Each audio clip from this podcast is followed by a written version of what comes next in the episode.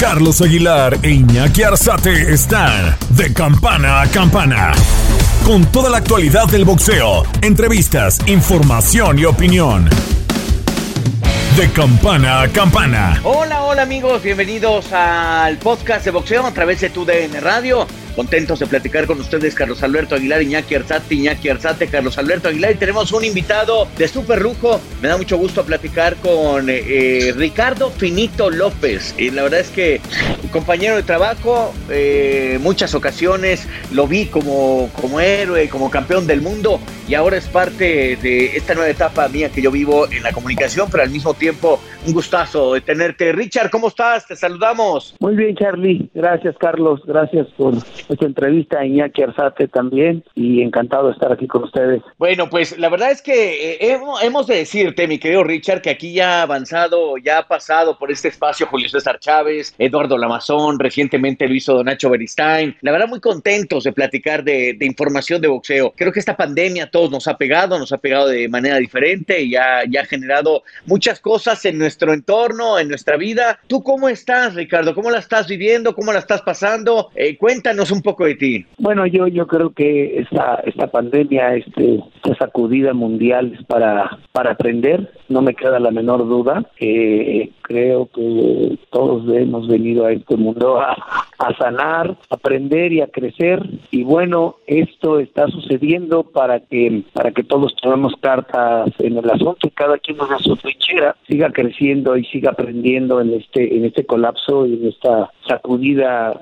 que se dio mundial a nivel económico, pero también a nivel espiritual. Algo tenemos que cambiar. Yo he estado metido en, casa con mi familia, gracias a Dios bien, pero sí, sí en todo momento pues pidiendo y tratando de, hacer lo mejor posible para, para mantenernos eh, con las indicaciones que se requieren y, haciendo en mi familia, en lo personal, pues un trabajo diferente que nos eh, que nos este, empuja eh, este, este, tiempo, ¿no? ¿Cómo ha sido esta retroalimentación con, de estar con la familia, de por algunos momentos, en algún tiempo, estar de pisa y corre con las conferencias, atendiendo las funciones de boxeo? ¿Qué te ha dejado adicional este aprendizaje, Richard, este, esta retroalimentación con la familia en este tiempo de confinamiento? Pues me ha dejado un gran aprendizaje el darme cuenta que todo viene de un poder cada quien le llama de diferente manera, unos le dicen amor, otros le dicen Dios, Jehová, Yahvé, Buda, Krishna,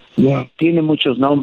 Su apodo es este, suerte, yo digo que suerte es el apodo de Dios y creo que me ha dejado mucho aprendizaje, aprendizaje en darme cuenta de que pues cuando te se va uno a la cama, va uno a descansar y a dormir después de un día, pues tú no controlas tu corazón ni tus respiraciones. Es un regalo que se te da para que aprecies a, a tu vida, al ser humano, que des gracias y que en realidad hagas lo mejor posible como, como obligación que tenemos en esta vida, ¿no? Tenemos, yo creo que todos tenemos la obligación de vivir, ayudar a vivir y dejar vivir Creo que esta pandemia nos ha dejado una gran, nos está dejando una gran enseñanza. Todavía no termina, ¿eh? Todavía no termina. Creo que el colapso sigue ahí porque está económico, medidas porque la gente se sigue contagiando. Sí, es cierto, Ricardo, eso, eso que mencionas, eh, la verdad es que es un proceso muy complicado que estamos viviendo en México, en nuestro país, eh, más allá de lo que puedan o no hacer las autoridades, todo parte de la conciencia de lo que la misma gente puede, puede hacer. Richard, el boxeo es un deporte que tiene cierta independencia de, del que lo ejecuta, el boxeador como tal, y de repente ver que, que se han reactivado funciones de boxeo, pero hay muchos chicos que, que, que están esperanzados en poder subir a una función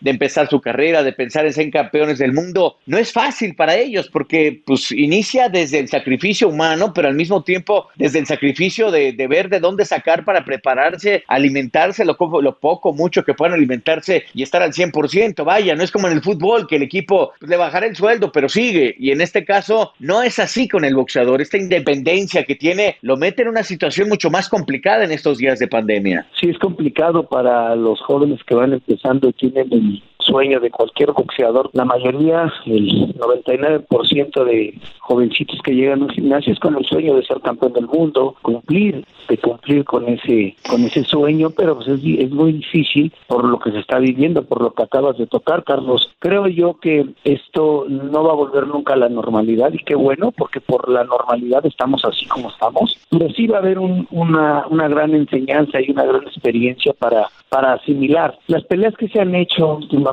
que son sin gente, pues pierden ese sabor, el nivel presencial del público hace que sea una pelea muy difícil de observar, de narrar, de, de degustar. Y los muchachitos que se están preparando, pues no tienen la oportunidad de pelear. Y yo siempre dije que eh, en los inicios cualquier eh, boxeador que quería ah, subirse al cuadrilátero casi casi pagaba por pelear, porque claro. te gastas en pasajes, en alimentos, eh, en cosas de, de boxeo, los guantes, la orejera, el posicionador bucal que lo mandas a hacer, etcétera, etcétera. Es un gran gasto que hacen y los muchachitos no tienen empezando. Por eso se ha hecho este apoyo por parte del Consejo Mundial de Boxeo con su presidente Mauricio Suleiman de apoyar de alguna manera a los peleadores amateurs, situación que veo muy difícil porque pues el dinero, como decía don Arturo El Cuyo Hernández, mi gran manager, si el dinero en el boxeo está en una pelea de campeonato mundial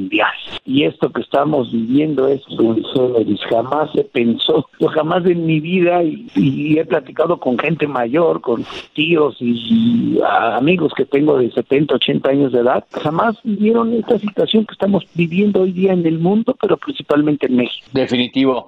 Mi Richard, eh, eh, cambiando un poco de tema, es decir, si la pandemia nos afecta, nos va a afectar de aquí en adelante la manera de vivir, de cómo comunicarnos incluso, de cómo estar en familia, de cómo estar entre amigos también. Y bueno, yo, yo quiero este, eh, irme un poco a esos años atrás, Ricardo, a esos años donde era el Ricardo el que buscaba ser campeón del mundo, el que se metía al gimnasio en Tacubaya, ¿Cómo llegas tú? ¿Cómo te integras al boxeo? ¿Cómo es que de repente dices, yo quiero estar ahí, yo quiero ser campeón del mundo, yo quiero ser boxeador?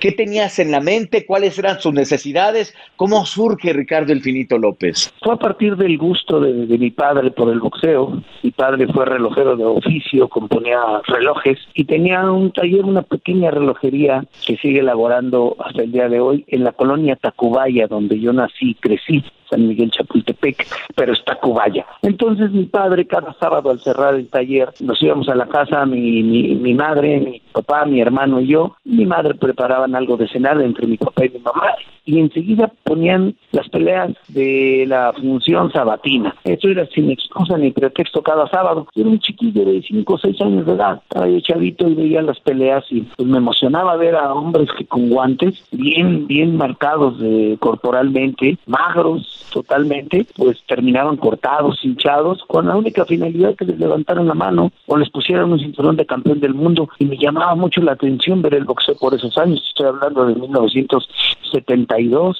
73. Eh, los campeones del mundo eran Rubén Poas Olivares, Mantequilla Nápoles, que fueron eh, los que me los que me motivaron a mí, principalmente Mantequilla, para iniciar en el boxeo. Entonces al verlos en la tele le dije papá que me llevara a gimnasio y me llevó ahí al gimnasio de los baños Avenida. Eran dentro de unos baños de vapores y todo. Estaba ahí el gimnasio de los baños Avenida, lo que hoy es Eje Central Lázaro Cárdenas. Antes se llamaba Avenida Niño Perdido. Sale hacia el centro, me llevó mi padre y ahí comenzó ese gusanito por quererme subir al ring, por, por querer eh, aprender a, poner la guardia. y yo estaba inspirado en lo que vi en la tele y dije, ¿por qué no? Y entonces empezó ese reto contra, no, no, no en contra, sino más bien hacia mi papá para recibir aprobación y hacia toda la gente que me decía que no iba a poder. Yo decía, ¿por qué? ¿Por qué no? Ahí comienza ese gusanito y yo tenía seis años de edad, siete años empecé a entrenar. A los nueve años tuve mi primer pelea, ya en un ring con jueces y todo, porque los chavitos también peleaban, siempre hubo torneos de guantes de oro y peleas de chavitos. Ahí fue donde yo comencé a boxear y luego viene ese, ese tejer mi, mi, mente con, con sueños, con ilusiones y escuchar del, del cangrejismo. Eh, es muy fácil, ¿no? Aquí tú compartes un sueño a alguien y lo primero que recibes en respuesta es un tú. no, no, no, eso es para otros, no para ti. Ahí comienza todo este, este, este gusto por el boxeo, Carlos Iñaki. Y hablando de esa llegada a los siete años al gimnasio, Ricardo, ¿con qué te quedas al momento de que pisas el gimnasio? ¿Cuál fue tu primera experiencia? Algunos se quedan con el olor que es un único, es singular al momento de que entran a un gimnasio de boxeo, pero tu sentimiento, tu percepción, ya después de que subes a los nueve años a, sostener tu primera pelea, ¿cómo fue esos dos años de desarrollo, Richard? De aprendizaje, de, deseo de, demostrar. Yo creo que fue más allá que el deporte en sí o de querer ganar dinero. Jamás entré al boxeo para querer ganar dinero. Eso viene por añadidura,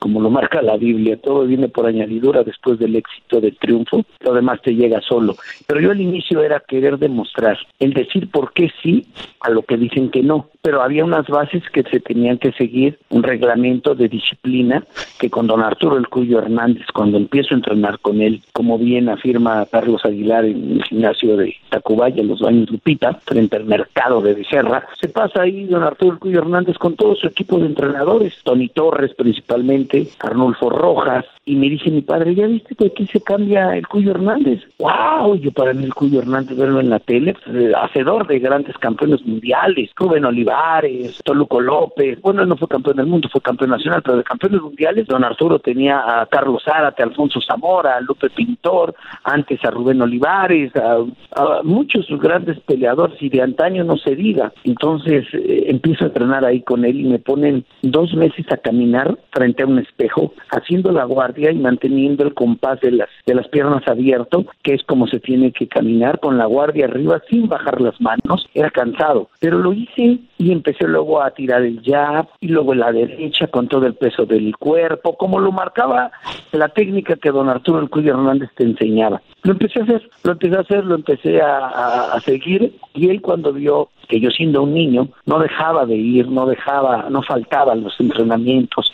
Entro a torneos y empiezo a ganar. Guantes de oro gané cuatro ocasiones, luego eliminatoria para ir a Olimpiadas. No fui a Juegos Olímpicos y algo que me aconsejó muy grande don Arturo El Cuyo Hernández, que es, duro decirlo, pero es la verdad. No sé para qué entraste al, para qué entra a las eliminatorias Ricardo de, Juegos Olímpicos si ni va a ir a pelear a Juegos Olímpicos, aunque ganara. dice, pero ¿por qué no, don Arturo? Pues, qué sueño ir a Juegos Olímpicos, ahí lo que recibes de golpes son los mismos que recibes en el profesionalismo y en Olímpicos no cobras ni un quinto, no se gana dinero y las medallas no son ni de oro, ni de plata, ni de bronce. ¿Cómo? Lo que estás oyendo. Ay, es diferente a otros países que dan un apoyo tremendo, hay patrocinios tremendos, pero acá no hay no, no, no hay dinero, así es que, que tú vas a ser profesional. Y yo cerrado que quería pelear olímpico, entonces eh, entendí, entendí, entendí, es algo difícil porque el deporte olímpico nunca ha sido prioritario para el gobierno, jamás. Entonces el apoyo que se da es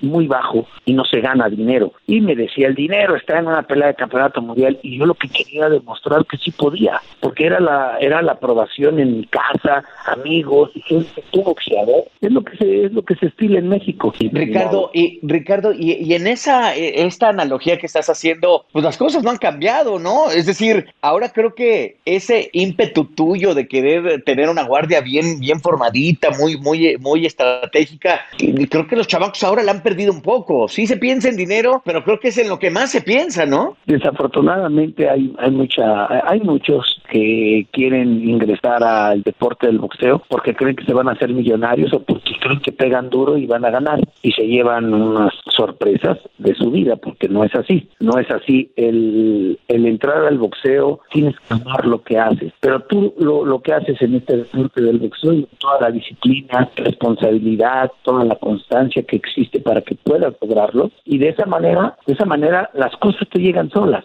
Pero cuando tu mera posición es eh, ganar dinero, jamás, jamás te va a llegar. Cassandra Sánchez Navarro junto a Catherine Siachoque y Verónica Bravo en la nueva serie de comedia original de VIX, Consuelo, disponible en la app de VIX ya.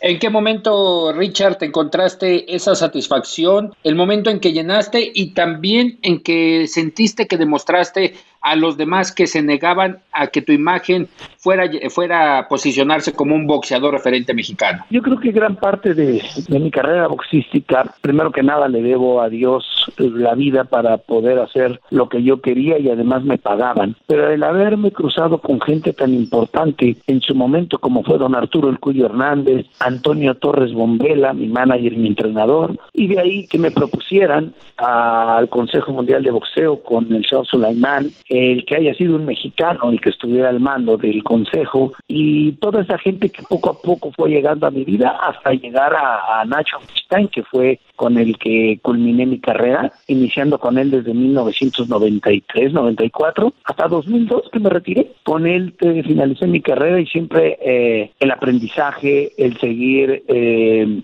manteniendo la técnica, el seguir depurando la técnica. Yo llegué con eh, Nacho Beristán ya hecho como campeón del mundo, pero me mantuvo ese estilo que yo tenía, que era similar al que él enseñaba a sus a sus peleadores. Hubo, hubo esa gente idónea en mi vida, iniciando con mis padres, don Arturo El Cuyo Hernández, repito, Antonia Torres Bombela, don José Sulaimán y la demás gente que trabajó conmigo a mi lado, pues, no quiero ir a, los nombres de mucha gente, pero pues solito no te formas, tienes que ir poniendo tú de tu parte todo lo que hay para para poder lograrlo, pero gente que estuvo a tu alrededor que también merece respeto, ¿no? Claro, Ricardo. Oye, Richard, y, empiezas entonces en una carrera muy fructífera y de repente hay algo que, la gente empieza a señalar de ti, que es tu capacidad de boxeo, que es que eres un hombre con mucha condición física, pero con una propuesta diferente, con una propuesta de ser muy estético. ¿Cómo le hace, Ricardo? ¿Cómo es que se te queda eso del finito, de una guardia muy sólida,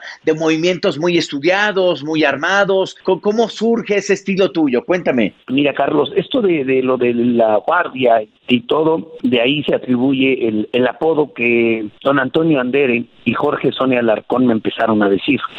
Maestros. grandes maestros del boxeo, de esos años, los que narraban las funciones de box, ellos son los que me pusieron por lo que acabas de mencionar, por la guardia, por la manera limpia de pelear con, con las manos arriba, pero tenía toda una explicación, decía el Cuyo Hernández, las manos arriba es para cubrirte. Y era un filósofo para hablar, a mí me gustaba mucho escucharlo a don Arturo el Cuyo Hernández, que decía el boxeo es el arte de golpear y no Mira, hay diferentes tipos de aficionados en el mundo del boxeo.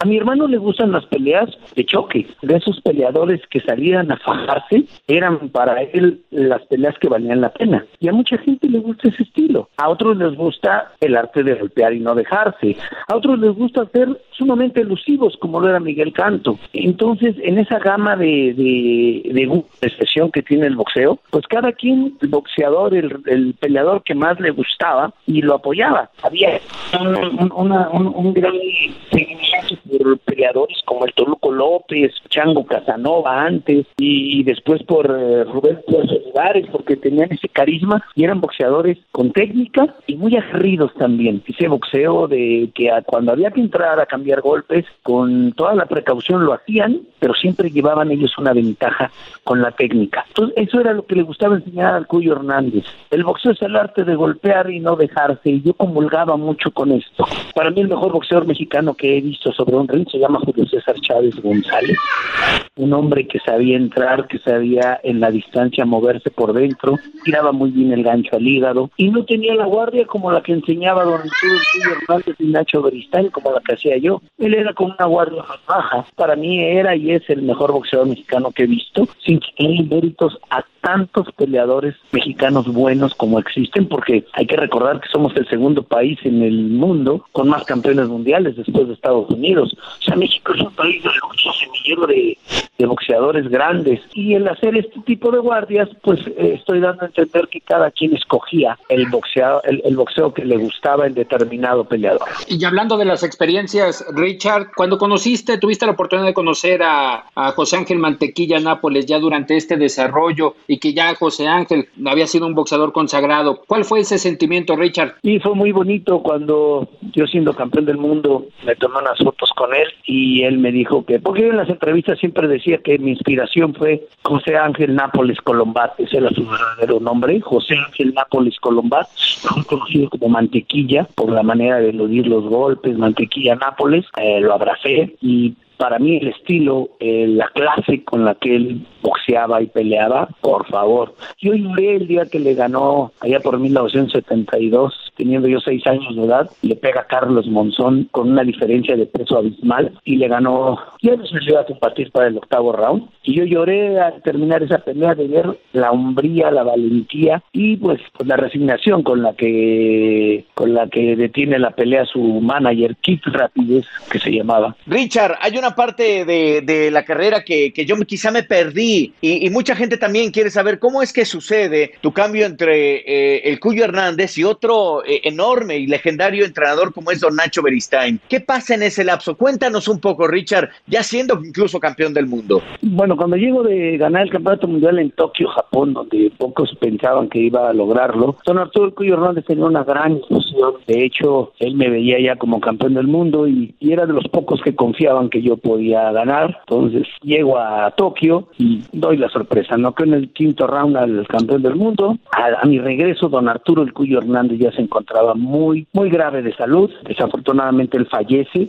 y yo dejo las filas de don Arturo El Cuyo Hernández y formo mi propio equipo. Entonces empieza a trabajar conmigo Kenny Shide, un japonés, y Raúl Valdés, un exboxeador de don Arturo El Cuyo Hernández. Y Nishide trabajó muchos años con, con don Arturo Hernández, él, él era de Osaka y llegó a trabajar y aprender boxeo a México y empiezan a entrenar, entrenarme eh, durante un tiempo, con los cuales realicé varias defensas para posteriormente hablarle a Nacho Beristain, que pues requería de sus servicios y de igual manera me, me, me acoplé como como con los grandes managers. No digo que con Kenny Shide no hubiera sido un buen paso porque pues ganamos todo lo que hicimos, pero llegó el momento en que los cambios siempre son eh, necesarios, indispensables y cuando un cambio es necesario y creo yo que es para mejorar, pues nunca nunca dudo en hacerlo. Fue cuando requerí los servicios de Nacho Beristain y empezó a trabajar conmigo a fines de 93 por ahí así, 1993 hasta el final de mi carrera. Y en esa parte Richard, ¿cómo llegó el arreglo con Nacho Beristain? Nos comenta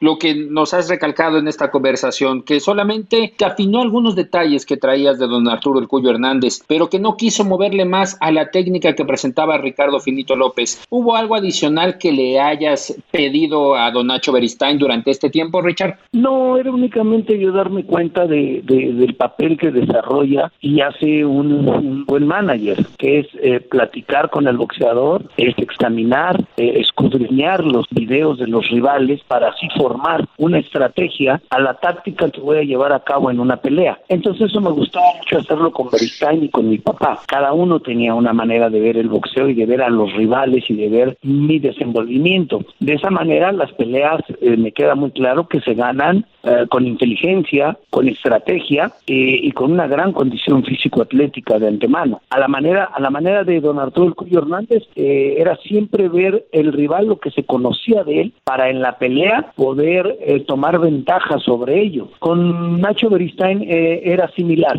El rival que teníamos lo platicábamos, inclusive trabajábamos para cierto estilo del rival, si es zurdo, si es derecho, si es más alto, si es chaparrito. Entonces en eso me basaba yo en formar el equipo de manera, de que hubiera eh, la estrategia adecuada para determinado rival. En eso implementábamos el equipo, Nacho y yo, dependiendo del rival que tuviéramos enfrente. Richard, son tantas batallas, tantos momentos, tanto que vivir con Don Cuyo, con, como con eh, Don Arturo El Cuyo Hernández, como con Don Nacho Beristain. Caramba, sabes que te estás convirtiendo también, sin duda ya eres una leyenda boxísticamente, pero haber tenido estos dos entrenadores, caramba, eh, te, hace un hombre muy afortunado, ¿no, Richard? Eres muy generoso con tus palabras, Charlie, te agradezco, pero creo que llegué con la gente idónea y yo, este, pues también con, la ayuda de mi padre dentro, dentro del boxeo. En el momento en que era la pelea, era prepararse con todo y tener que llevar a cabo con un respeto y con un seguimiento lo que me decían, porque en el cuadrilátero yo era el boxeador y él era el manager y yo tenía que seguir lo que él veía, pero también improvisar lo que yo sentía sobre el ring. Claro.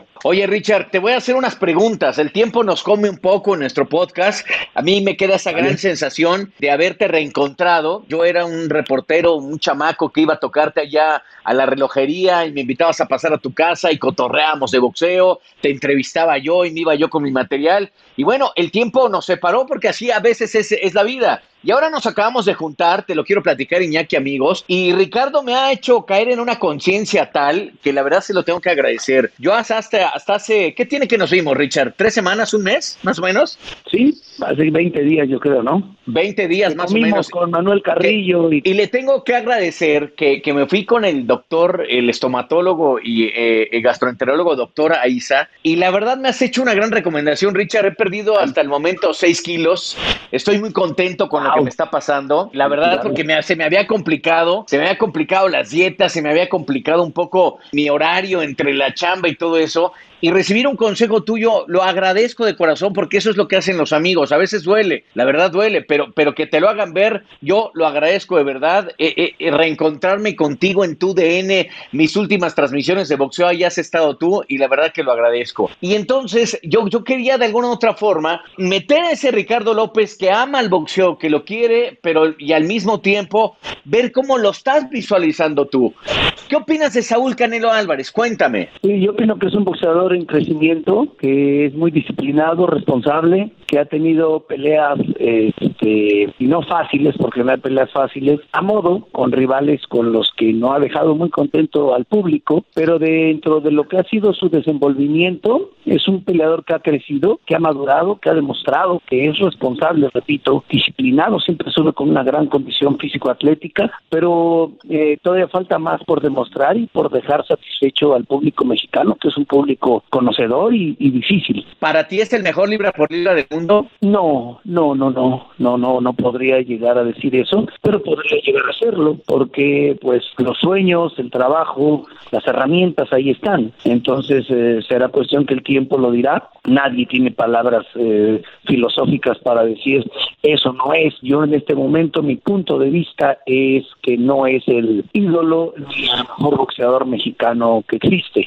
pero pues eh, tiene mucho tiempo para seguir trabajando, es un boxeador joven y tiene algo muy importante que es el hambre, el hambre de ser, de estar, de disciplina, pero hace falta demostrar, Carlos, ya se le ha hecho falta demostrar, creo que rivales que ha tenido no han tenido la envergadura que la gente quisiera ver en su momento, como con Chávez o con Márquez o como con el que te diga. Claro. Eddie Reynoso, el mejor entrenador actual del boxeo mexicano y mundial, eh, Ricardo López. Eh, creo que ha demostrado mucho, ha, demostrado que sabe tratar a los boxeadores, pero también está Bristain. Creo que ahí se van dando un quien vive. Él es un boxeador, eh, él es un entrenador joven eh, y ha demostrado, ha demostrado hasta ahí. Richard, eh, preguntarte, ¿quién es el próximo mexicano en impactar?